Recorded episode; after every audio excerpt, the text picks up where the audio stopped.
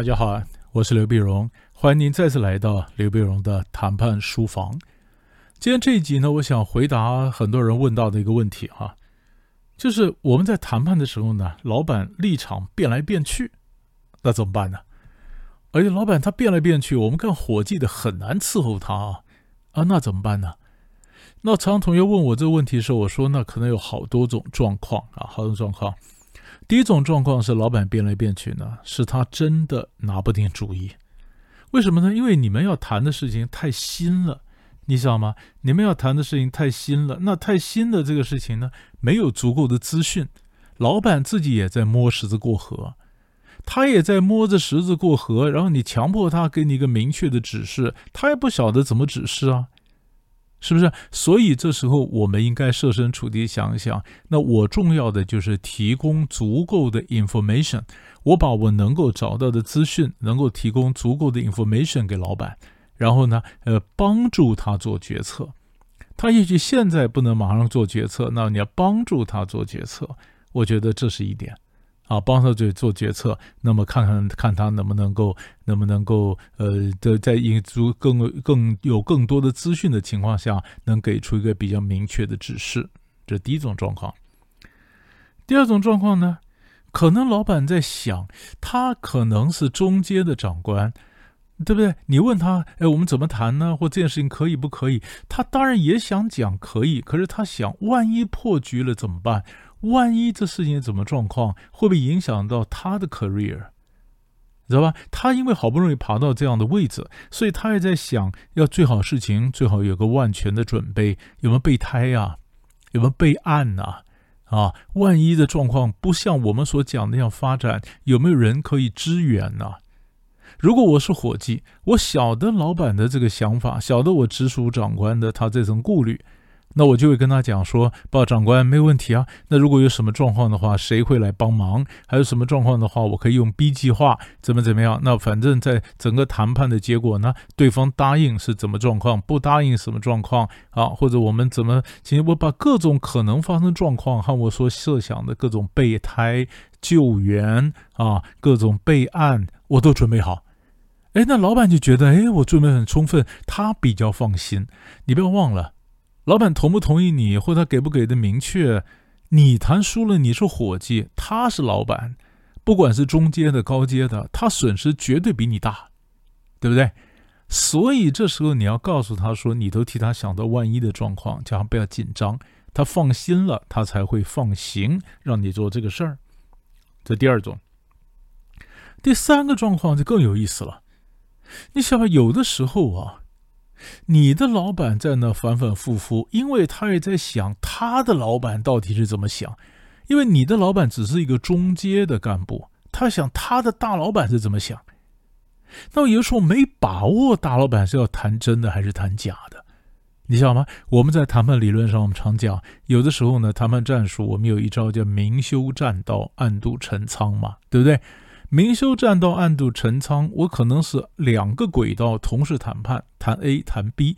A 呢是欺敌的，你知道吧？是欺骗别人的，欺骗竞争对手的，目的在掩护 B。所以等 B 谈完了，那 A 那个谈判随便找个理由让他破局了，打回家就可以了。所以 A 是谈假的。可是我做大老板，我怎么会告诉 A 谈 A 的那个同事说你们是谈假的？我怎么会这样跟他讲呢？因为越多的人知道我的战术，就越容易泄密嘛，所以我当然跟他讲是谈真的嘛，他演起来的比较像嘛，那对方对手也比较相信我真的要那个嘛，对不对？所以我我会这样讲啊，到时候，所以我我不可能告诉人家说你是明修栈道的，你是欺敌的，当然不会。那可是反过来，那我是属下呢，我感觉上好像我是拿来欺敌的呀，我感觉上我好像是明修栈道的。我感觉上好像我是负责拖一下时间的。当我自己有这样的感觉，对我对老板的想法没太把握的时候，我怎么指示我下面的人去执行啊？假如是你，那我我会怎么给你的一个指示呢？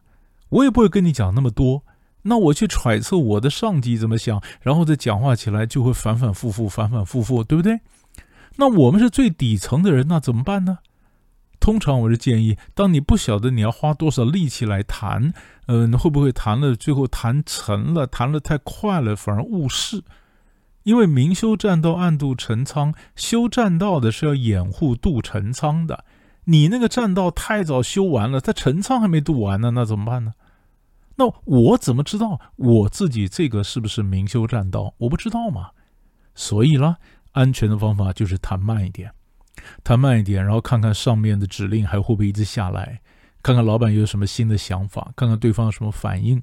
当我们不知道什么是真，什么是假的时候呢？我知道多大的力气，我怎么弹，我都会弹慢一点，然后看看整个局势的一个改变，我们才晓得我下面的戏该怎么唱嘛，对不对？所以这是第三种状况。第四种状况呢，可能是老板同时在好几个棋盘上下棋，我们看的跟老板看的不一样。你想吗？就是我觉得。呃，老板呢？这事情，呃，你要就要，不要就不要。结果老板呢，同时看了好几个棋盘啊。比如说，我我上课常举个例子，什么叫好几个棋盘呢？是我卖房子，这是一个棋盘，这是一个 game。然后呢，我把卖房子卖来的钱去投资，于是这可能又是另外一个投资理财，另外一个棋盘。那我就要看，我需要在卖房子的这件事情上拖多长的时间呢？我可能再拖久一点，我房子可以多多卖一点钱。假设我拖个半年，我房子多卖个二十万。可是我如果现在就给我这个钱，我拿去投资，半年之内我赚的，我有把握大于二十万。那我就不去等那个二十万嘛？你我等半天，就算那可买家多付我二十万，我在投资那边我损失更大，是不是？我们人可能算好多。当我算好多步的时候呢，我根本不需要跟我的属下一一讲清楚，对不对？因为我有我的盘算嘛。那你是我属下，你告诉我到底该怎么做，然后你说我怎么变来变去呢？我的想法，我的做法，你怎么一点看不懂呢？事实上，我本来就好多个棋盘上下棋，我没有必要让你都看得懂我啊。所以我就告诉各位，你们当属下的很重要，就是我们跟长官谏言没有问题，谏言绝对是我们的责任。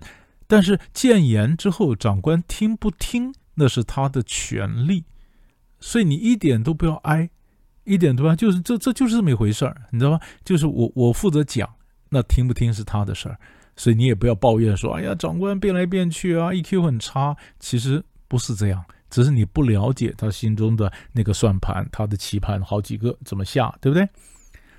那第五种状况呢，是有的时候老板他耳根软。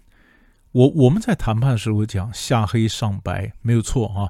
刚才同学讲说，哎呀，老板都叫我们推出一张黑脸，他自己在后面稳稳妥妥的唱白脸啊。我说本来就这样子啊，属下是干黑脸的，你知道吧？搭台让长官来唱白脸没有错。但现在问题是，有的长官他唱白脸，他放出去放得太快，放得太快，让让属下这个黑唱黑脸的很难做人。那以后人家就不找你谈了嘛，直接找你长官嘛，那怎么办呢？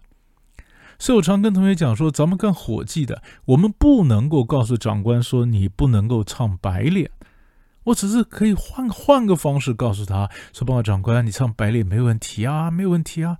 但是你让出去要让给他的长官呐，你想什么？长官对长官嘛，老总对老总嘛。你今天要让，你不是让给对面那个小咖嘛？